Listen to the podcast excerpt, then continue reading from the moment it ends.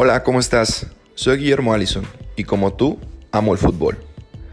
Así que un día se me ocurrió hacer un podcast donde pudiéramos platicar de todo lo que rodea al fútbol y así poder aprender un poco más sobre este deporte tan hermoso. Porque sí, hay más que lo que pasa dentro de la cancha. Hay más de lo que se ve a simple vista en el rostro de un futbolista. Hay mucho más y aquí lo vamos a platicar. Esto es Abriendo el Fútbol.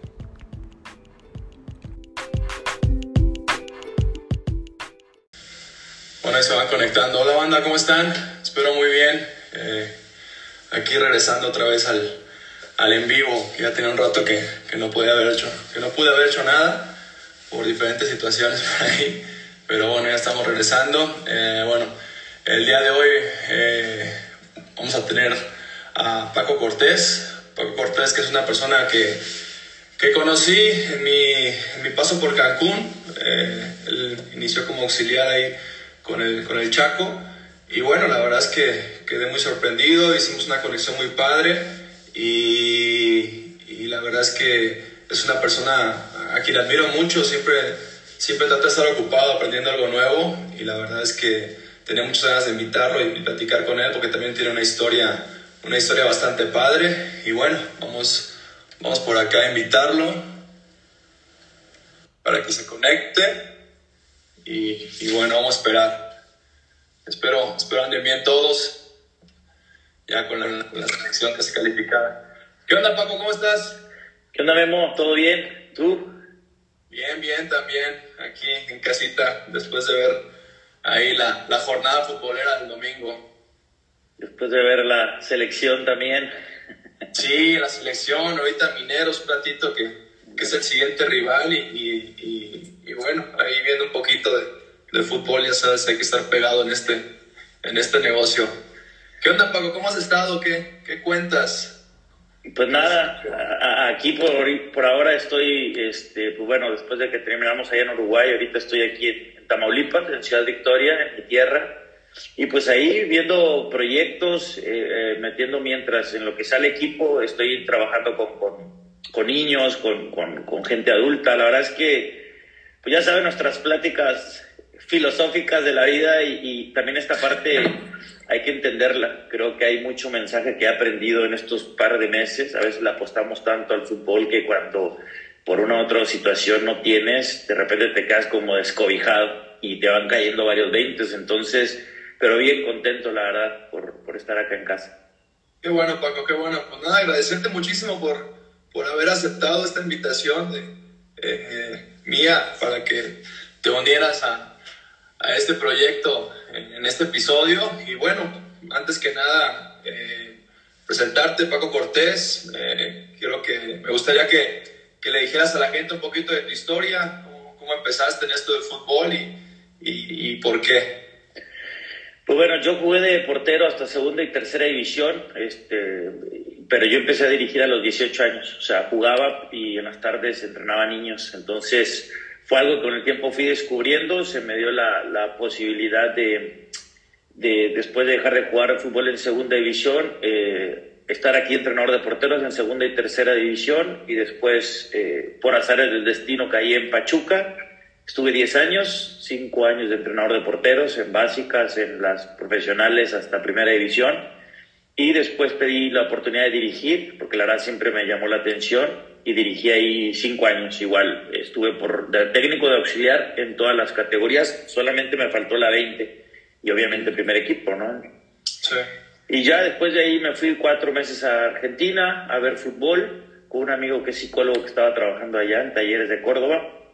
Me salió la opción de ir a trabajar a Costa Rica, trabajé en Costa Rica eh, después me invita, viene la pandemia, se suspende todo, regreso a México. Fue chistoso porque, bueno, te agarra la pandemia en otro país y fue totalmente diferente cómo regresas a tu país. Eh, y después ya salió la opción de ir con el Chaco, me invitó a trabajar ahí en Cancún y, y después, bueno, nos fuimos a Uruguay. Y bueno, soy licenciado en educación física, director técnico profesional, hice el máster de la Johan Cruyff y pues ahí me he preparado. Entonces, a grandes rasgos, eso es lo que, lo que he hecho. Sí, sí, es lo que le digo a la banda, que siempre andas ocupado en estudiar algo, en, informarte, en estar al día y la verdad es que eso es algo que te reconozco bastante. Paco, estuviste en Pachuca, en Fuerzas Básicas. Bueno, sabemos que Pachuca es un gran formador de, de, jugadores, eh, siempre trata de, de tener eh, chicos con, con, mucho talento y, y, formarlos, ¿no? Y darles ese proceso para que lleguen a Primera División. ¿Cómo es el proceso ahí en Pachuca? Eh, ¿Cómo lo viviste tú? Eh, ¿Qué era lo que buscaban los jugadores? ¿Qué era lo que trataban de trabajar? ¿Qué era lo que, lo que vivían en el día a día los chicos en Pachuca? Mira, yo creo que lo que tiene Pachuca, que es el mejor de la República, es el sentido de que tiene todo en el mismo lugar.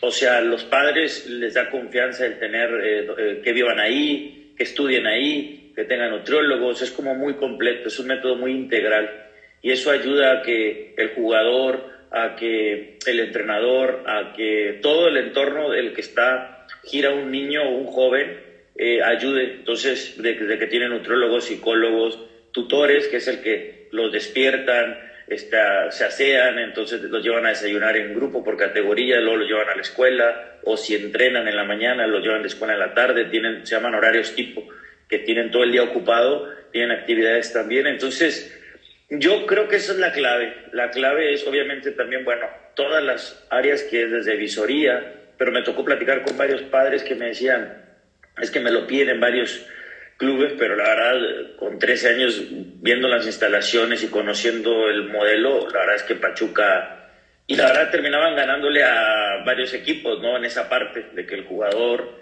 y bueno, también, como dice, salió buena, ha salido buena camada y eso también ha hecho que pues que la gente confíe, es un club también da oportunidad a los jóvenes, entonces yo creo que el método Pachuca funciona y, por algo salen jugadores, ¿no? Sí, se van muy chicos, ¿no? Como dices, de 13, 12 años y la verdad es que es complicado también yo creo que para los papás, pero esa tranquilidad de saber que van a tener eh, todo estructurado y, la educación va a seguir y van a estar cuidándolos, yo creo que, que, que, es importante y creo que ha sido el éxito, el éxito de Pachuca eh, en el pasado, en el presente y muy seguramente en el futuro no van a dejar de sacar jugadores. Estuviste con Calero, Paco. Cuéntanos un poquito de, de eso, de tu historia con, con Miguel. Bien, eh, Miguel, eh, mira, yo siento que siempre he tenido suerte porque me tocó estar con Miguel Calero y me tocó que me cobijara en muchos aspectos. Cuando él se retira, yo estaba entrenando porteros en la 17, en la 20, en todas estas. Entonces, pero él me iba con él a ayudarle a patear a los porteros, entonces era cuando estaba Hugo Sánchez. Y de repente en los partidos de Copa me, me mandaba a mí con, con, con, el cuerpo técnico, ¿no? Una gira en Estados Unidos en fecha FIFA me mandó también. Entonces, Miguel conmigo era muy. me dio las llaves de la oficina que tenía él, era como mucha confianza, mucho trabajo. Eh, trabajábamos en equipo, un muy buen líder. Eh, tengo muchas historias con, con él que que viví. Entonces, Miguel para mí eh, era un tipo muy profesional, tenía, sabes, es de los que siento que tienen el liderazgo integrado, o sea, como que él es líder, la presencia, el trabajo del día a día, el ayudar a la gente, este, la identidad con el grupo, con, con Pachuca. Eh, siempre se mencionó que, que, lo que hicieron muchos clubes en, en, México, ganando tres veces más, pero él siempre apostó por, por Pachuca, cosa que hoy la verdad lo vemos complicado en el fútbol, ese sentido de pertenencia de los equipos. Eh, y ahora que yo lo veo ahorita de afuera, eh, sí veo muchas situaciones que digo, es que, es que sí, ha, cambiado, ¿no? Y eso tenía Miguel, y yo creo que así se ganó a la gente, a la afición, y era alguien que, te digo, era un líder nato, o sea, hacía asados para los entrenadores, eh, fútbol, cascaritas, y conmigo, te digo, con él fue una pues una muy grata experiencia porque él era, yo calentaba los porteros, salía a calentar los porteros, o sea, cero, cero ego, cero, eh, era un líder que, que lo invitaron a charla porque yo estaba estudiando la carrera y me, pidieron una charla, y yo dieron una charla de liderazgo y él decía, el, el buen líder es el que aprende a delegar.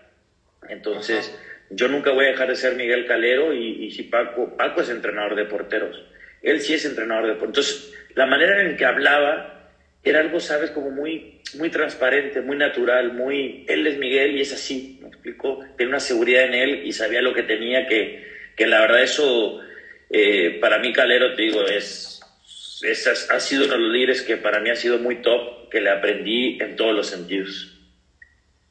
No, qué, qué suerte, la verdad, qué suerte poder haber convivido con, con Miguel. La verdad es que era, bueno, todo el mundo dice que era un tipazo y sobre todo también dentro de la cancha era, era un completo crack. Una historia, una historia, Paco, que tengas así con Miguel, que digas tú, no, me...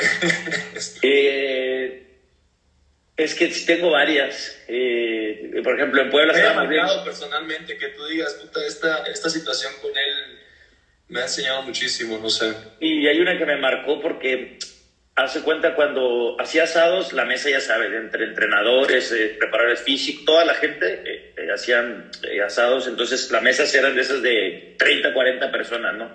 Y yo me sentaba allá, entonces él se sentaba como en la cabecera con, con quien fuera, ¿no? Algún directivo o así. Y entonces ya lo, lo, que iba pasando en la comida me habla mi CB, me, me sienta al lado de él y me decía, Paquito, ¿eres feliz? Y yo, pues son preguntas que como que, que, tiene que ver eso, ¿no? O sea... Sí, sí, sí. Y yo sí, y le digo, no sé, en cualquier momento, como sigo aquí en este club, a lo mejor me voy a otro, pero yo sé, no sé, fue una plática muy, es que te sacaba así de onda que decías, bueno, ¿por qué me preguntes? Y él me decía, pues mira, mientras yo esté aquí, como entrenador de porteros, como técnico, como directivo, tú vas a estar conmigo. Así que, entonces, te hablo que te digo, era como, esas, esas cosas que se sienten padre y que no las esperabas, ¿sabes? O sea, en medio de la gente en cortito te lo decía y era como, que, o sea, entonces me pasaron muchas cosas así que yo me sacaba de onda, ¿no? Por, por, el, por porque decía yo, igual una vez me invitó a, a una inauguración de un restaurante, entonces la verdad a mí me daba pena ir porque dije, Miguel va con 40 personas, ¿no? Y me habla, oye, ¿por qué no has llegado si quedamos que no sea a las nueve? digo, no, Miguel, la verdad me dio cosilla. Y dice, cabrón, nada más te dije a ti y a otro. O sea, nada más bien vengo con dos personas. Entonces yo así de puta, sentí hasta un compromiso porque pues digo, que te sale también tu lado de, de, aficionado, ¿no? O sea, el hecho que estés, que, estés preparándote y todo. Y cuando llegué había una mesa con mucha gente y hizo que me pusieran una silla al lado de él. Entonces, digo, tenía esa parte, esa parte que yo o sea, tengo muchas, eh, muchas historias como estas que dices, cabrón, esto no, no, si no es cualquier cosa, ¿no? Igual día me dice, Paquito, este, quiero hablar contigo, vete a, tal restaurante. Yo voy con mi mochila y mi computadora y está con su familia, comiendo. No, no, no, era un domingo. Nada más quiero que vengas y conozcas y te sientes a sentar con nosotros, a comer con nosotros. Entonces yo así de... Entonces digo, hubo varias como estas historias que era muy humano en ese sentido y que pues obviamente pega ¿verdad? para lo positivo. Sí, la verdad es que, bueno, entre nosotros casi no se habla de, mucho fuera de la cancha, a menos que seas muy, muy amigo, pero que alguien te pregunte, como tú dices, eres feliz y, y que se meta en, situaciones muy, muy, muy, muy personales, pues sí, sí, es, es diferente, es, es algo fuera de lo común y la verdad que padre. Estuviste en Pachuca, Paco, y, de ahí fuiste a, a Costa Rica un país eh, en el que se ve muy bien, muy bonito, un fútbol eh, que está creciendo, a lo mejor se ha estancado un poquito, pero que tiene proyectos muy padres, como, como, la, como Alajuelense, ¿no? Donde, donde, pudiste estar. Sí, eh, me invitan a trabajar en la sub-20 de la Alajuelense. Dirigí a la sub-20 y la sub-13. desconocí, o sea, que bueno, pues vamos, o sea, la verdad que yo me enamoré del país. Eh, ya sabes que soy medio hippie y era como de, como dices, tal vez el fútbol se, se, más que se esté quedando, no, son pocos equipos, es un país de 3, millones y medio de habitantes y, y, que aún se han quedado en cosas como protocolos, estadios, por la misma parte de la parte económica, ¿no? Pero, pero Costa Rica tiene algo que te enamora, o sea, la ciudad, el país, la gente, la naturaleza. Eh, yo la verdad tienes dos partes, ¿no? Quizás a veces quieres estar en México porque los estadios, los sueldos, el profesionalismo, pero a mí una parte que sí me conectaba con Costa Rica de en cualquier momento yo quiero volver, o sea, porque es un país que el pura vida, disfrutas, es como eh, hay una pasión por el fútbol, por el baile, por la, sangre latina, es, es, como, es, es, muy, muy bonito eh, Costa Rica. Yo me enamoré de esa, de esa parte y bueno, la verdad que me tocó salir campeón con la sub-20, que es otra satisfacción porque pues es algo como mexicano, salir campeón en otro país no es cualquier cosa, ¿no? Entonces, lo mismo que me pasó en, Pachuca cuando ganamos la Danone y fuimos a representar a México a París, pues son cosas que aunque sean, a veces menospreciamos mucho las etapas infantiles, ¿no? Todos queremos la primera división, las cosas, pero, pero hay cosas abajo que son significativas, ¿no? Y para los niños más, salir al mundial o, esto de salir campeón en otro país, son que para mí pues, cosas que te quedan marcadas. Sí, has trabajado, has trabajado mucho con chicos, ¿no? Has trabajado mucho con, con jóvenes, con, con niños. ¿Qué es lo que más debe trabajar con un niño, Paco? Que tú digas, a ver, eh, esto, si, si, tiene que haber un ABC, ¿cuál sería? Ponerse a la altura del niño eh, en cuestiones de leer, investigar, qué, qué, qué debo trabajar en esas edades. Uno, convertirse en niño. Voy a decir las cosas como son, como me conoces. Hay, hay mucho ego en el fútbol y todos queremos la primera división, todos queremos la foto, todos queremos el dinero, todos queremos. Yo he escuchado mucha gente, ah, yo niños no, yo femenino no, yo estos, tú estás para niños. Y yo dije, qué pensamiento tan güey. O sea, yo creo que ese es el problema del adulto. Nunca dejamos de aprender, o sea, nadie deja de aprender. Hoy tú diriges la selección y seguramente Memo Ochoa hay algo que no ha trabajado, que no lo ha escuchado, que todos, o sea, el que me digas, ¿no? Entonces, con el niño la diferencia es que lo ves muy marcado o sea, si tú le pones la disciplina, le pones los valores, le pones, el niño te lo agarra así, de una. O sea, yo era de los que cuatro puntos empezaban las tardes en Costa Rica y los niños ya pitaba y a las cuatro, órale, o sea, si no, castigo el llegar tarde, ¿no? O, tenía charlas con los papás. Eh, a mí me encanta, ¿sabes qué me gusta a mí mucho? Cuando dirijo en la mañana a la 20 y en las tardes a la 13, tenía que ser dos entrenadores distintos el de la tarde era un poquito más tranquilo, se divertía con los niños a través de los juegos, les hablaba hasta diferente. Y el de la 20 eh, tenía ya, jugadores en primera división, tenía jugadores en el, tenía seis jugadores en selección sub-20 de Costa Rica. Entonces ya tenías que ser un poquito más de disciplina, no podías permitir otras cosas. Entonces te, tenías que volver en dos, dos, dos tipos de entrenadores. Entonces a mí eso me gusta porque cada edad no es lo mismo el niño de los 8, los 9, de los 12, de los 13, el adolescente de los 14, de los 15, hasta las pláticas, eh, cambia y tú te tienes que adaptar, tú tienes que saber qué es lo que ocupa ese, ese niño, ese joven y, la, y, el país como tal. El país también, por ejemplo, me pasó en Costa Rica, yo por darle más profesionalismo citaba a los jugadores a, a desayunar, ¿no? La directiva me dijo, sí, no pasa nada, los jugadores llegaban tarde, yo me enojaba al principio, pero después entendí que en Costa Rica las distancias son muy lejanas. O sea, hay gente que se aventaba hora y media, dos horas para llegar a, a los partidos, ¿no? Lo quité y me tuve que adaptar porque decía, a ver, son jóvenes que agarran dos, tres camiones y no es como uno que tiene todo, que vives en la misma ciudad, ¿no? Sí. Entonces, depende del país, de la edad, de la cultura, de, del momento, de, de... Me ha tocado trabajar en clubes Alajuelense es un tipo América, Chivas, Pachuca, que tenía los mejores jugadores. Entonces, no es lo mismo tener jugadores que, que, los tienes que ordenar un poquito a los que a lo mejor tienes que meter más las bases del juego, ¿no? Entonces, sí son, sí tiene su chiste y, yo creo que es, es padre trabajar con, niños, con jóvenes, porque todos tienen un, una manera de, y para eso tienes que adaptarte lo más rápido posible. No, sí está, está cañón esa parte que dices de, de cambia mucho tu forma, tu forma de, ser, de, ser entrenador acorde a, a, la edad, ¿no? Un chico de, de, 13, un chico de 20, un chico de expansión, un chico de primera división, cambia mucho la exigencia, sobre todo también.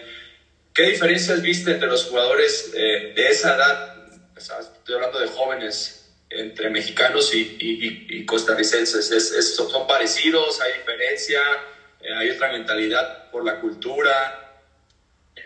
Mira, el, el, mexicano, mm, yo creo que el mexicano hay de todo. Sí, sí es, es algo chistoso porque Pachuca, yo veía que hasta en el mismo país, el, por ejemplo, los del norte son un poquito más canijos, eh, los del Bajío son un poco más tranquilos, este, los de Veracruz, o sea, son un poquito también más de, de, carácter, de, es chistoso porque yo llegaba a esa conclusión que decía, es que sí, o sea, este jugador es de acá, este jugador es de acá. En general en México son muchos factores.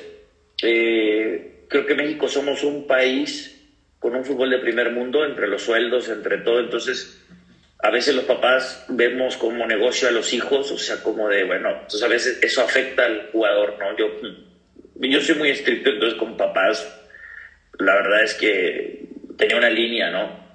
Pero sé que hay papás que, que le metían mucha presión a los niños, que era el sueño frustrado de ellos, y eso que yo creo que eso es lo que a veces puede afectar al niño en, en México, ¿no? Siento que también somos muchos habitantes para el poca cantidad de, equipos que hay, porque en Uruguay, en Costa Rica, eran de 13, 14, 15 equipos, pero es un país de 3 millones y medio, 4 millones. O sea, hay más posibilidades. Entonces, creo que también son pocas las posibilidades que hay acá, quitando los extranjeros. Entonces, eso tiene que ser muy diferente el jugador y, tener mucha paciencia y, y muchas cosas. En Costa Rica, es un país que no sé, no, ¿cómo te explico? Es que el pura vida para mí es como, la verdad, trabajan bien, muy buenos. Creo que en la parte de educación son mejores que nosotros. O sea, el, nivel de, de, la escuela, de la porque los jugadores los vas notando y son un poquito más cultos, eh, un poquito más como... No es que sea bien o que sea mal, pero siento que el jugador, o no sé, porque yo allá era el extranjero, era como muy... Le decía si lo hacía ¿no? Acá de repente el jugador te saca la vuelta, te trota, no quiere hacerlo más o menos. Entonces, hallar un poquito más ordenado el jugador en eso.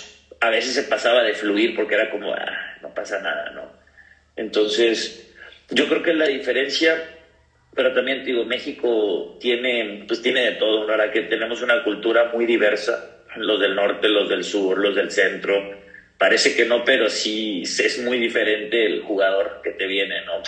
todos los que jugamos en, contra los de Veracruz sabemos cómo son los de Veracruz, ¿no? Siempre que ibas a jugar en básicas era el jugador era enganchado, la, afición, o sea, es, es así, o sea, el jugador del norte es un poquito más fuerte, entonces, pero en general, bueno, es lo que yo noté. Qué bien, Paco. Y de ahí, bueno, Liga de Expansión, Liga de Expansión con el, con el gordo, con el Chaco. ¿Cómo fue, cómo fue ese, esa invitación, esa, esa llamada que para, unirte al, al, grupo de trabajo? Sí, mira, ya ves que yo también este, hacía estos lives y yo había invitado al Chaco hace tiempo. Entonces ese día me levanté de una siesta y veo que me marca y yo dije, pues, nada de marcar por, para porque le había hecho hace una semana la invitación. Y dije, ah. Y entonces entre que estaba morro me dice, oye, este, Paco, mira, este, hay una opción, quiero empezar a dirigir y hay una opción para ir a Cancún, quería saber si si quieres ir eh, conmigo, que mira, que, ah, sí, déjame pensarlo. Entonces, como que, sí, déjame pensarlo y te marco, ¿no? Sí, porque yo ya voy a tener pláticas con la directiva y que ya como que después dije, pues, ¿qué le pienso? No, es una buena oportunidad y todo. Ya a los 10 minutos 15 le dije, sí, eh, sí, Chaco, le digo, vamos, le digo, vamos. Fue a las 2, 3 de, no, 3 de la tarde y a la noche me habló, ya listo, estamos en Cancún. Y ya, los dos, tres días nos fuimos para allá, bueno, yo me fui a México. Y bien, una experiencia muy padre, la verdad, con el Chaco es un, tipazo. Y el profe Ipata pues, es toda una institución. Hicimos un, un, un, buen equipo de trabajo. Y, y, pues con expansión, viste que nos tocó, la verdad, que el, el Chaco se rifó en, el armado del equipo con la directiva porque pues, había uno o dos jugadores. Porque armó totalmente, armó totalmente. O sea, no había equipo. ¿Cuántos jugadores tenían? Sí, eran como dos, dos o tres y unos estaban en duda, ¿no? De que no, sí, pero no sabemos si van a seguir. Entonces, eh, me tocó vivir ese proceso y, y, y la verdad es que eligió bien, eligió para mí en todos los sentidos, armó un buen grupo y ahí como íbamos armando todo, o sea, tanto el cuerpo técnico, el staff, eh, de los jugadores y cómo iban llegando. Entonces, fue una experiencia para mí muy, muy padre porque yo ahí, no sé si te acuerdas, en la concentración, en la concentración del hotel que tuvimos los primeros 15 días, neta, y dije, ¿cómo me sirvió Pachuca? O sea, yo sabía de logística, sabía de todo porque en Pachuca pues estudié la carrera, o sea, hice todo en Pachuca, me metía en todos lados, entonces eso me ayudó porque acá ya decía, se hace así, se hace acá, hay que hacer un horario tiempo, hay que hacer, entonces eso me ayudó mucho en la estructura, aprendí de muchos entrenadores y ahí yo en lo personal dije, sí, ya estoy, o sea, ya estoy en, en esta parte, ¿no? De, de, de, de logística, porque al principio viste que era todo en cero, o sea, era avísales, diles, este, organiza, planifiquen, en la, la madrugada nos dormíamos dos, tres de la mañana con el profe Pati y el Chaco y levantarse a las cinco, cinco y media, entonces, pero estuvo, estuvo intenso, pero bien, la verdad, a grandes rasgos, eh, trabajamos muy, muy bien. Sí, sí, sí, yo me acuerdo cuando llegamos y, y, era todo, a ver, a la mera hora, a ver esto, esto, aquello, y la verdad, de repente faltaban cosas y había que arreglar y, ustedes andaban de aquí para allá y los horarios y las canchas y todo ese rollo. La verdad fue, fue padre, la verdad fue una experiencia bastante padre también para mí, porque, me tocó salir de Cruz Azul para llegar a Cancún, un equipo totalmente nuevo, eh, igual armado, conocí a mucha gente padre, ahí te conocí a ti y la verdad es que hicimos ahí la, la amistad. Y, y, bueno, al final de cuentas eh, no se da seguir en Cancún y tienen como esa pausa ustedes como cuerpo técnico y de ahí sale, sale lo de Uruguay, ¿no? Lo, de Atenas. Sí, sale, eh, tuvimos esa pausa y de repente igual, la misma, el Chaco me habla a las 2, 3 de la tarde, oye, ¿te irías a Uruguay?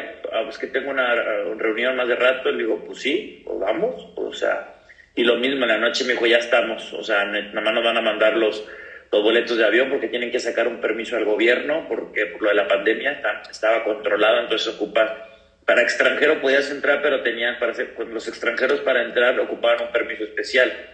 Entonces, este, pues eso lo, a los días estuvo, mandaron los vuelos y nos fuimos.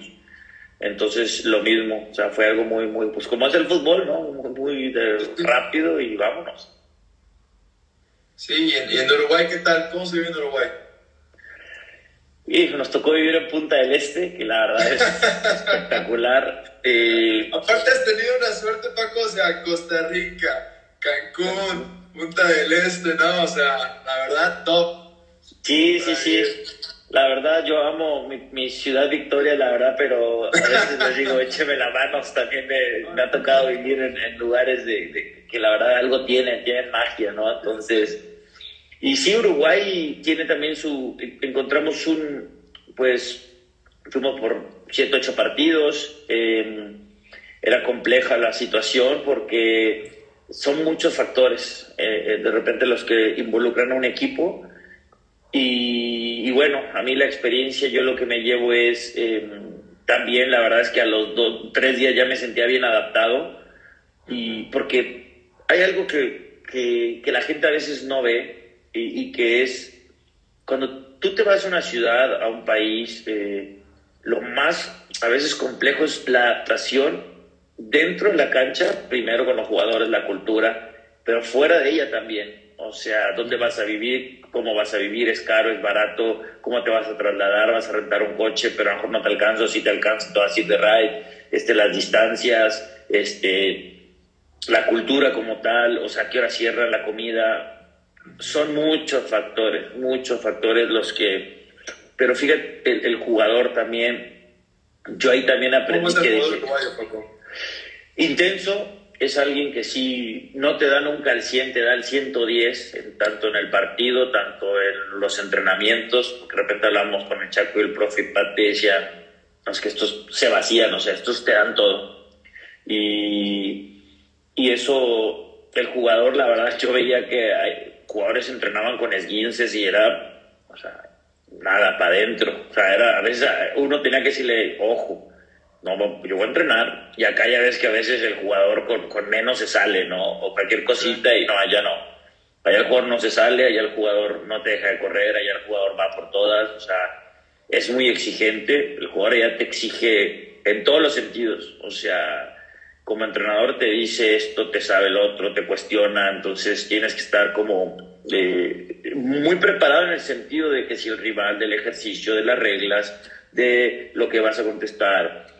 Me, me tocó conocer a, a, Matías Silvera, que la verdad es que para mí es un loco, le digo, y enfermo de del trabajo.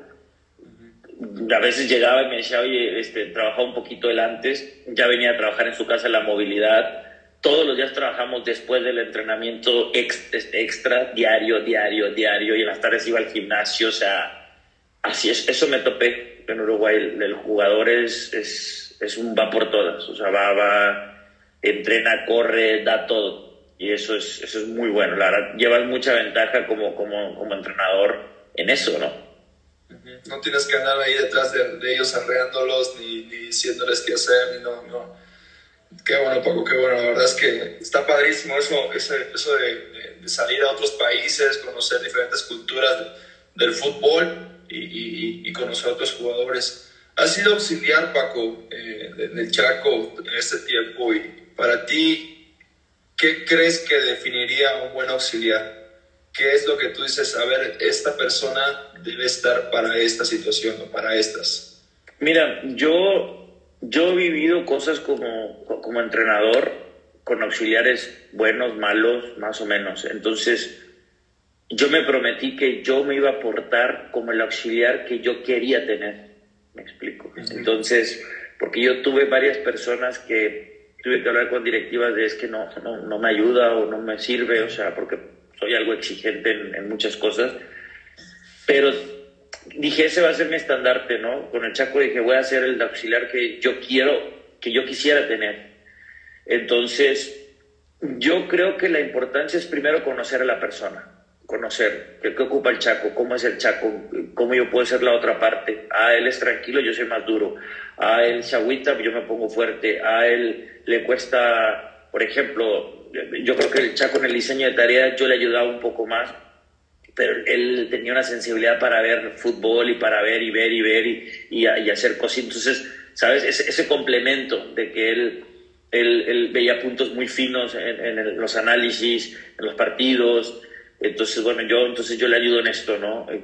A veces, este, eh, en los partidos, a veces que yo lo veía eh, enojado, ¿no? Cuando de repente, yo siempre, yo siento que hay una parte, cuando uno está molesto, sí, pero cuando te sales del partido, ¿no? Entonces yo a veces le decía, eh, me acercaba, Chaco, vente, o toma agua, respira, o tírate para atrás, ya no le digas nada, o sea, creo que esa tranquilidad también, y tienes que aprender a conocerlo, o sea, son puntos muy finos, sumado a a las tareas de, de el análisis del rival, eh, siempre, siempre tenerle un porqué. Yo me aventaba tres partidos del rival, entonces le decía, mira, cambiaron el, el, sistema, cambiaron esto, todo lo que veía yo, porque ahorita hay muchos programas, muchos análisis, pero no hay como uno para mí, y eso se lo aprendió el profe Villazón, eh, uno ver los partidos, porque uno ve con otros ojos de técnico.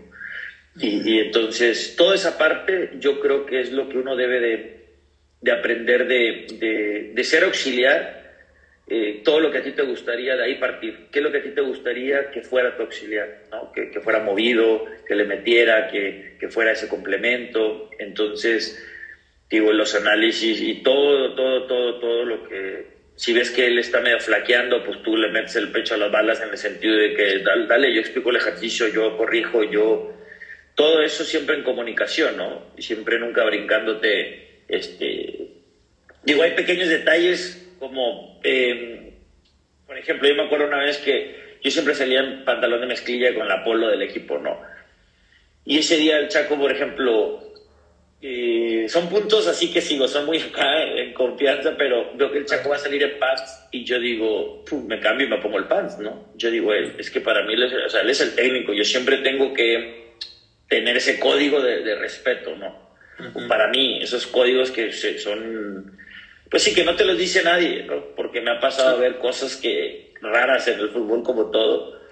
Y, y, eso yo creo que son puntos muy finos, que también viene la educación, los valores, eh, también depende cómo seas tú. O sea, yo creo que me educaron como de, güey, no le digas que lo quieres, de la madre y trabaja. es lo único que conozco, ¿no?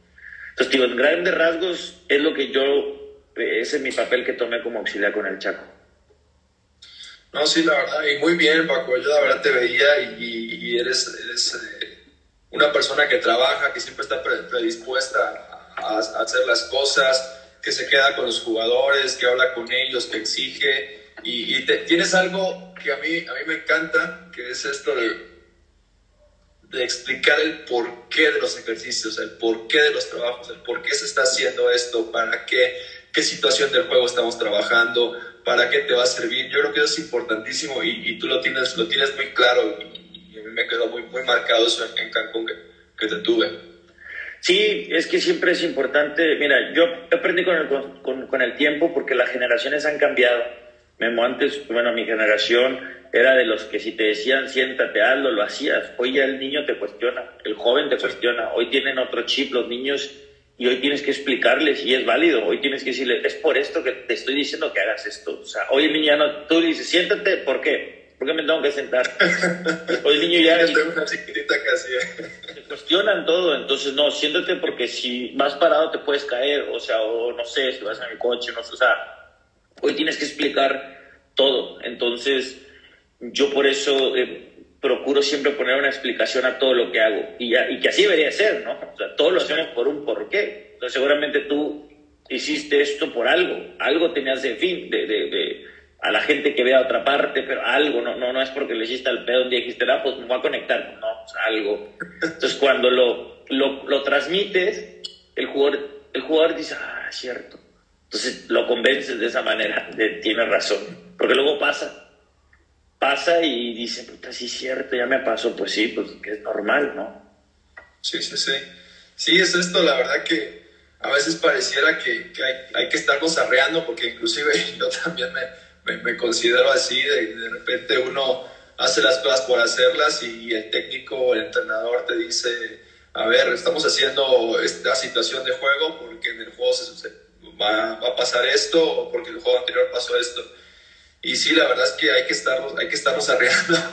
A mí que ahora que estoy aquí en Celaya, igual en Cancún, muchos chicos que, que pues hay que estar detrás de ellos y empujándolos y explicándoles y, y tratando de, dar un buen ejemplo y todo eso, ¿no? Y en Cancún tenemos a muchos chicos, eh, Hardy, Mitchell, eh, varios que, que, tienen mucho, mucho talento, pero, pero que sí hay que estarlos ahí ayudando continuamente, ¿no? Que es es la tarea, la tarea final de cuentas del entrenador.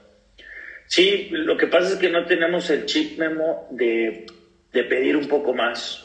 O sea, la realidad es que hay, tan, hay tanto, y creo que lo hemos platicado muchas veces, hay tanta información, o sea, a mí me encantaba, por ejemplo, este chico que te digo, que lo pongo de ejemplo, eh, Matías Silveres, era alguien que estaba enfermo y que me hacía crecer porque era puto, o sea, tenía que diseñar ejercicios nuevos para él diario de centrales, o sea, entonces me hizo crecer inconscientemente, ¿no? o sea, me hizo crecer como, porque era diario y diario y diario, y él me decía también, cuando veníamos para acá de regreso, me dice, oye, gracias porque digo, es que en verdad yo disfruto, y en verdad, es que esa es la profesión, la otra vez lo escribí en mi Instagram, esa es la, la vocación, es hacerte mejor, si, si, si a Memo me lo entregaron siendo un 3, un 4, entregarlo haciendo un 5, lo que haya durado un mes, dos meses, eh, un año, dos años, o sea, claro, ganando, sí, ganando, totalmente, siendo campeón, porque es, es, es, un, es una profesión de resultados.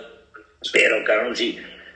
Yo en eso sabes que soy muy de. de criticamos la guerra, pero sí, y tú que vas a entrenar en la tarde vas de mala gana, eh, sí. putas al niño, entonces es, es, es, hipocresía, ¿no? Empieza por tu casa, empieza por tu grupo, empieza por donde estés tú, por tu entorno.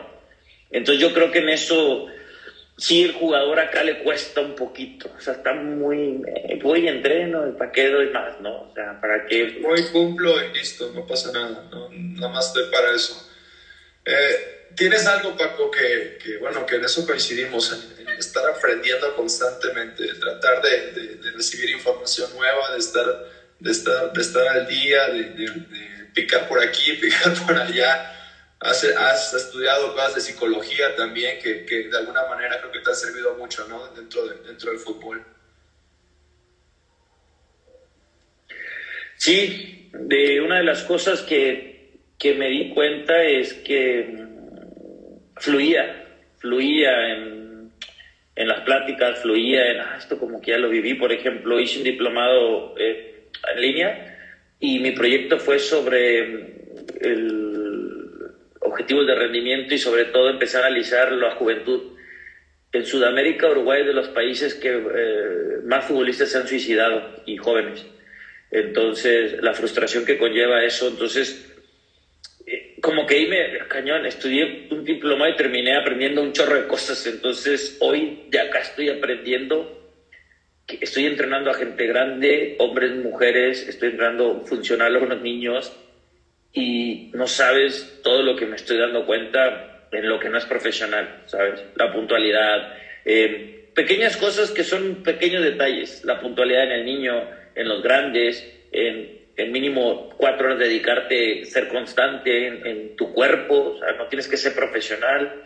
Eh, ¿Qué te puede decir la gente que está pegada al teléfono, que estás haciendo un entrenamiento y va rápido a ver el teléfono? O sea, tú sabes que yo tengo otra visión de que digo, wow, o sea, en verdad no está nos está costando, o sea, nos está costando. Yo te puedo decir que veo a veces las redes y veo que los equipos y te veo a ti y a todo el mundo y digo, puta, ¿por qué yo estoy afuera? O sea, a veces te hacen, sí te jode, ¿me explico? O sea, entonces digo, eso sigo como siendo mucha introspección, me meto a estudiar, a leer de todo, porque, porque siempre busco como un, un, común denominador, o sea, me meto a clases de pintura que, que, que veo y digo, ala, o sea, estoy conectando, me pongo mis audífonos ya, y entonces, ¿cómo conecto con la pintura para yo que quiero a través de la pintura? Entonces, te digo, ah, me empiezo así siempre, estudiando, leyendo, eh, todo, todo lo que hago siempre es para, para que puedo dejar mejor a la gente que, que yo esté al frente, ¿no? No, sí, totalmente. Creo que no, no somos nada más jugadores, no somos nada más entrenadores, o, o sea, no solamente somos gente de fútbol, sino que eh, también nos gustan otras cosas y también nos interesan otras cosas y tratamos de, de, hacer cosas diferentes, ¿no? Meternos a estudiar, tú que estás en la pintura, yo he intentado yoga, por ejemplo, que al final de cuentas no, no me gustó mucho, pero sí, no somos, no somos solamente eh, el futbolista, ¿no? Y, qué fuerte lo que platicas esto de los chicos en, en Uruguay que, que, que se suicidan creo que la verdad hay, hay bastante presión en este, en este ambiente. Me imagino que en Uruguay ha de ser igual, igual de complicado, pero, pero sí, la verdad es algo, algo bastante, bastante fuerte, Paco. Y, y bueno, eh, ahora estás entrenando, estás entrenando con chicas. Sí, y mira, yo abrí un proyecto aquí, eh, la verdad que renté una cancha y, me porque yo me di cuenta que, ocupaba la cancha. Me ocupo el día a día mi cancha, o sea, ocupo estar en la cancha. Entonces, armé un proyecto de hombres, de mujeres, van de todas las edades. Este, los hombres van de 40, de 30, de 60, que juegan en veteranos. Entonces, eh, me invitaron, estoy en el CrossFit en las mañanas y me invitaron a dar clases de niños, a los niños en la tarde de funcional. Estoy metiendo juegos como educación física. Entonces, estoy leyendo todo como si, porque lo que te decía, eh, y la otra es que quería platicar algo de esto en cuestiones de, como entrenador, tú tienes primero que saber del... Yo creo que somos como doctores, o sea, primero, ¿quién es tu paciente? Ejemplo, yo, niños, ah, perfecto. ¿Qué van a hacer? Funcional, ok. ¿Cómo, cómo ves al niño? Eh, es, porque hoy también somos todo de, no, hay que hacer fuerza y velocidad, pero el niño no sabe ni coordinar. O sea, no sabe coordinar con una escalerita. Entonces, y, y, nos vamos por eso, entonces, o el niño hoy no convive, o sea, tengo niños que, ¿cuál es tu nombre? Y te bajan la mirada, o sea, y no saben ni decirte tu nombre porque son tímidos, ¿no? Entonces, ¿cómo yo puedo ayudar al niño a que no sea tan tímido antes de meterle fuerza y velocidad? Entonces, y ahí vas identificando, ¿no? A los grandes también, o sea, los señores, ¿no? ¿Cómo, cómo puedo hacer para que ellos darles a entender que, que, que, trabajen un poquito más la fuerza, porque pues para la edad que tienen se cuiden, entonces eso es lo que me gusta, que son, soy tres entrenadores. Tengo que ser uno a las 4 de la tarde con los niños, tengo que ser otro a las 6 de la tarde con, las, con los hombres, tengo que ser otro a las 7 con las mujeres, porque la realidad es que yo las mujeres lo abrí para...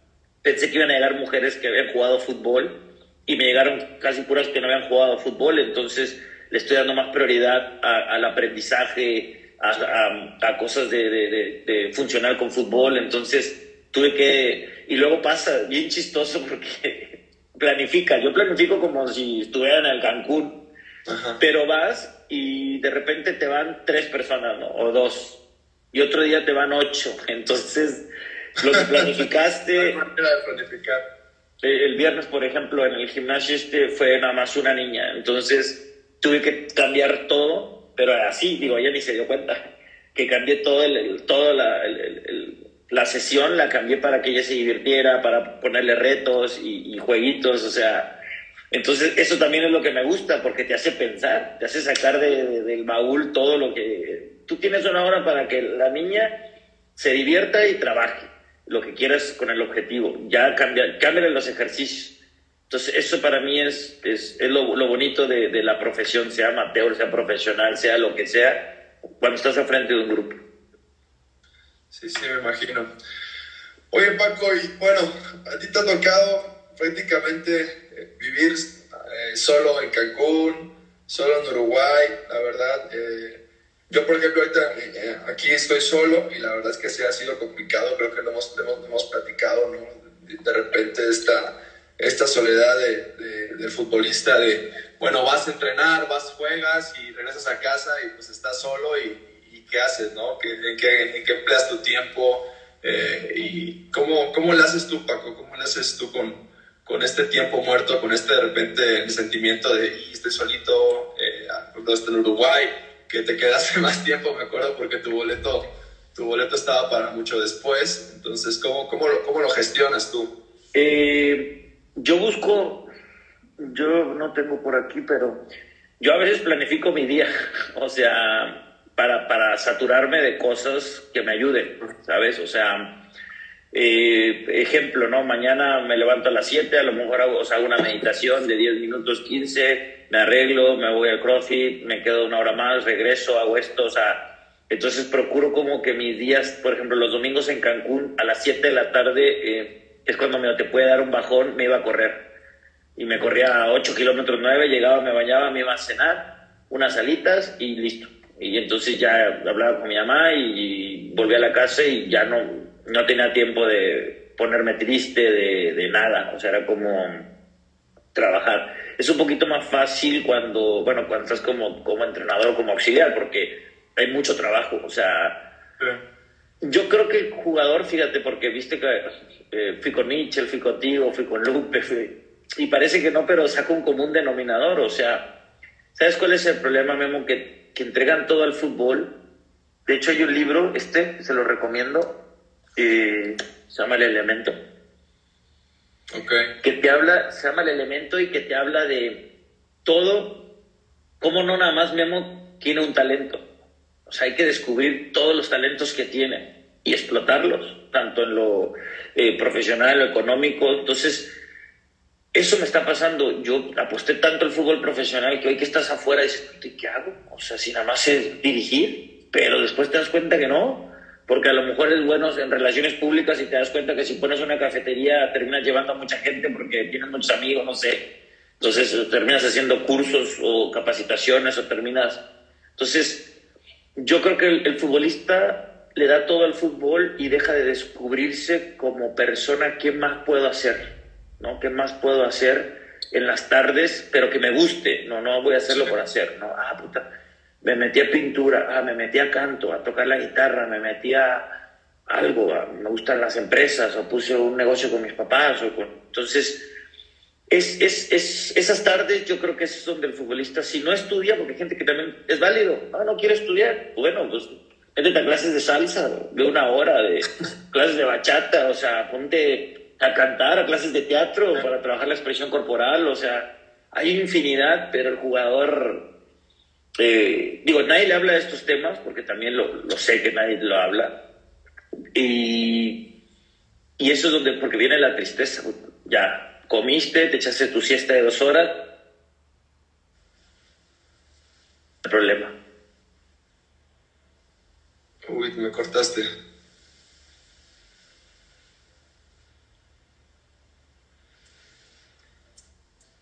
¿Estás? Sí.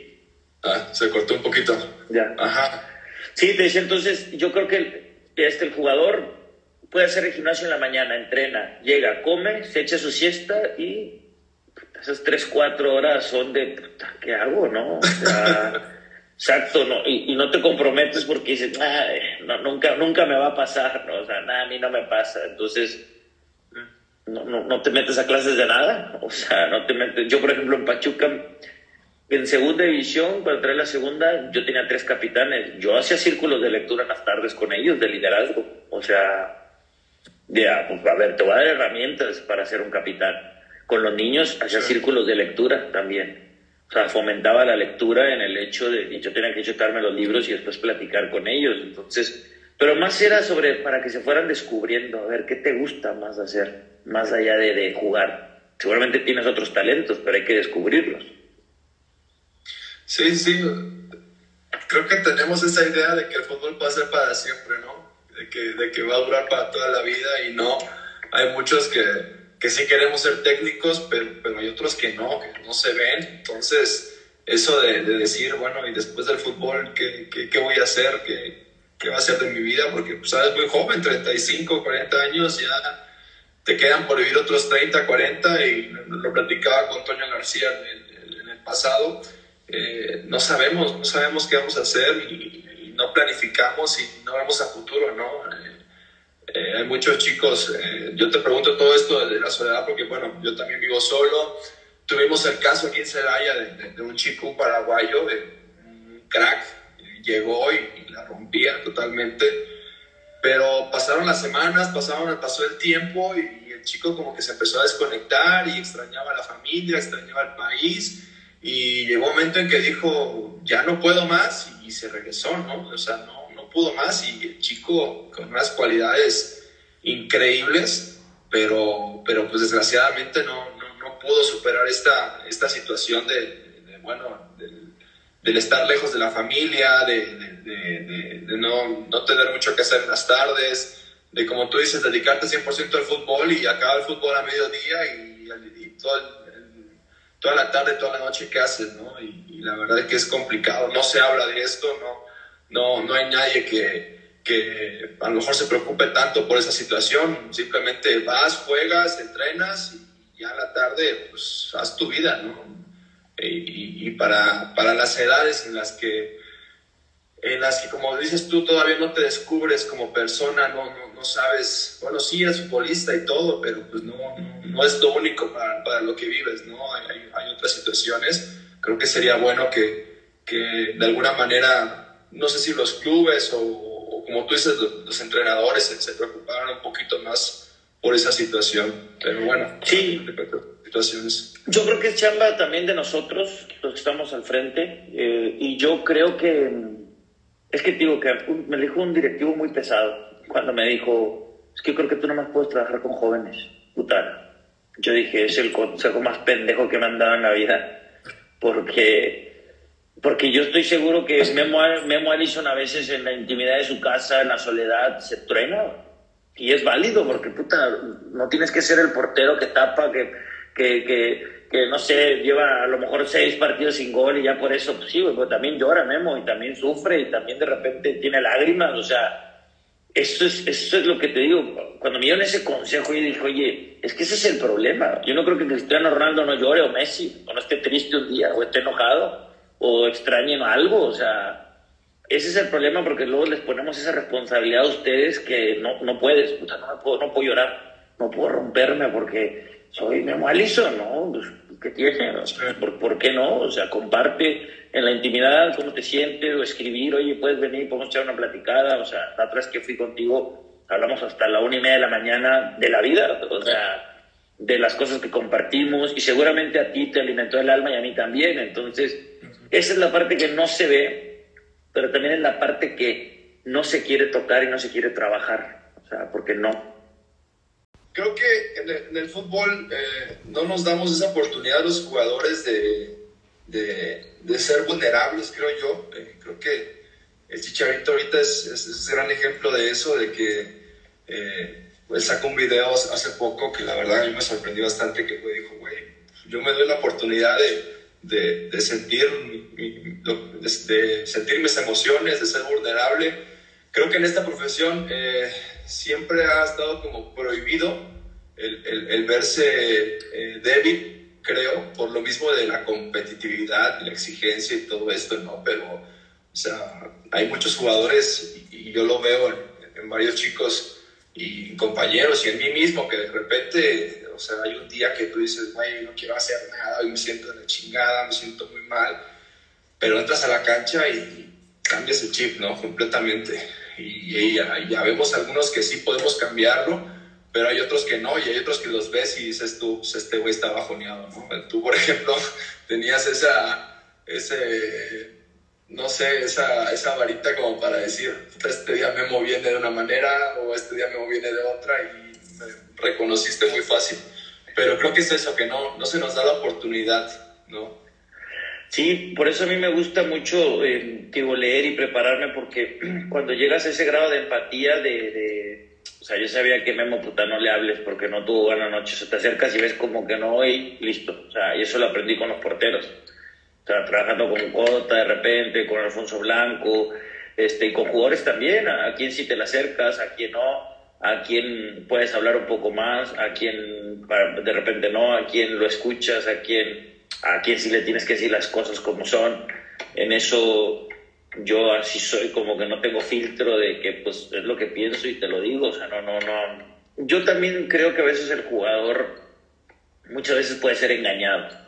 O sea, hablo engañado en el hecho de que si a lo mejor el entrenador, el directivo, el representante, la prensa, o sea, hay tanta gente viéndolo que hay gente que te puede engañar o te puede mentir o te puede entonces, porque no todos miel sobre hojuelas, ¿no? De repente hay gente que te queda mal, que te decepciona, entonces este, uno tiene que estar alerta. Y, y, y hay días también que yo le entiendo, o sea, hay días que... Y yo lo, lo eh, ahorita que hablabas esto de ser auxiliar, yo también lo veía, por ejemplo, con el Chaco, hay días que a lo mejor no, no está, y está bien, uno tiene que entrar al quite como auxiliar, ¿no? O sea, hay otros días que a lo mejor tú no estás y él es como, eh, ahora pasé mala noche. es comunicarte pero sí creo que el grado de empatía que debemos de tener como entrenadores debe ser un poquito mejor. Sí, sí, pasa mucho esto de la, de la salud mental ahora, ¿no? Que, que, pareciera que está de moda, pero para mí ha sido una situación que siempre ha estado. Lo que pasa es que ahora ya es un poquito más abierta eh, eh, esto de, de, buscar ayuda y más que ayuda, como que esta, esta herramienta que te ayude a, a lidiar o a gestionar tus emociones, porque como futbolista tienes que estar en el día a día a, tope, ¿no? Y tu cabeza tiene que estar enfocada y muchas veces no lo está, pero si tienes esa herramienta que te sirva para, enfocarte en, cada momento y, sobre todo gestionar tus emociones, creo que, creo que todo es más fácil. También hay, creo que hay una apertura mayor.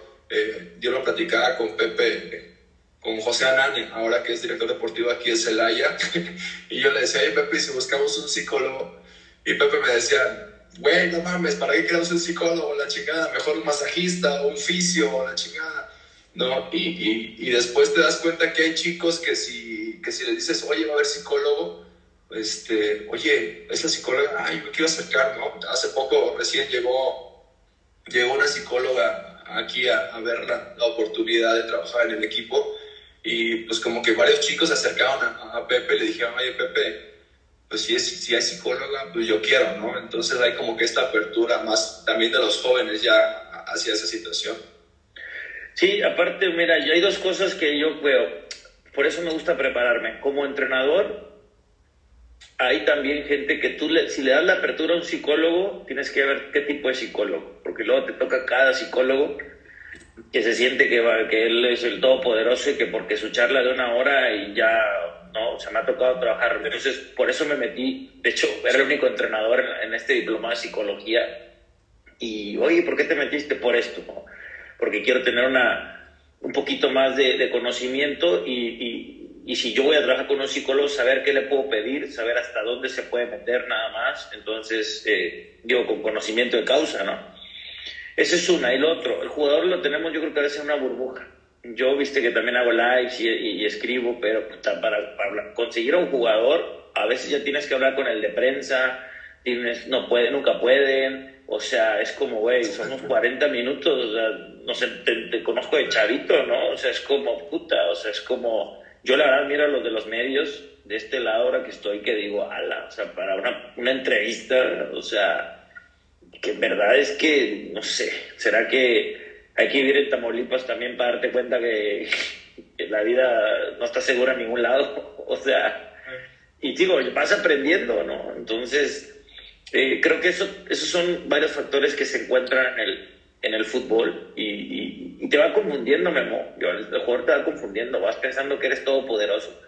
y la verdad te, te, empiezas a desubicar, entonces hay que darle herramientas y realidades, ¿no? Hoy te puedo decir que yo veo los sueldos en la maquiladora, los sueldos de la gente que maneja un taxi, los sueldos que se manejan en la vida real, y dices, no mames, o sea, yo ya tengo ahorita un, el día de mañana que trabaje con un grupo, neta, que le voy a dar la lista de sueldos para que se den cuenta el que va a comprar el, el, el, boleto, el que va a comprar el jersey de Memo Allison, o sea, todo lo que van a gastar para ir a ese estadio, para comprar tu jersey, para comprar tus guantes, o sea, el jugador eso no lo sabe, porque no lo sabe. Digo, también nosotros no se lo compartimos con números, ¿verdad? Sí, sí, la verdad es que en esa parte es, estamos, lo platicábamos con, con, lo platicaba con Toño, somos afortunados los futbolistas porque, pues, como tú dices, dentro de la burbuja, pues hay, como sea, eh, pues un buen sueldo, ah, hay fama, hay fotos, hay redes sociales, eh, hay invitaciones a todos lados, entonces sí, sí, como que a veces pierdes, pierdes ese enfoque, pierdes ese enfoque y sobre todo cuando eres más chico, inclusive cuando de la gente que, que, que, paga un boleto y que va a verte y todo ese rollo, la verdad es que también es, es, es de pensarse, ¿no? Y es de agradecerse sobre todo a esa gente que, que, que está ahí detrás de nosotros. Creo que ya te volvió a perder.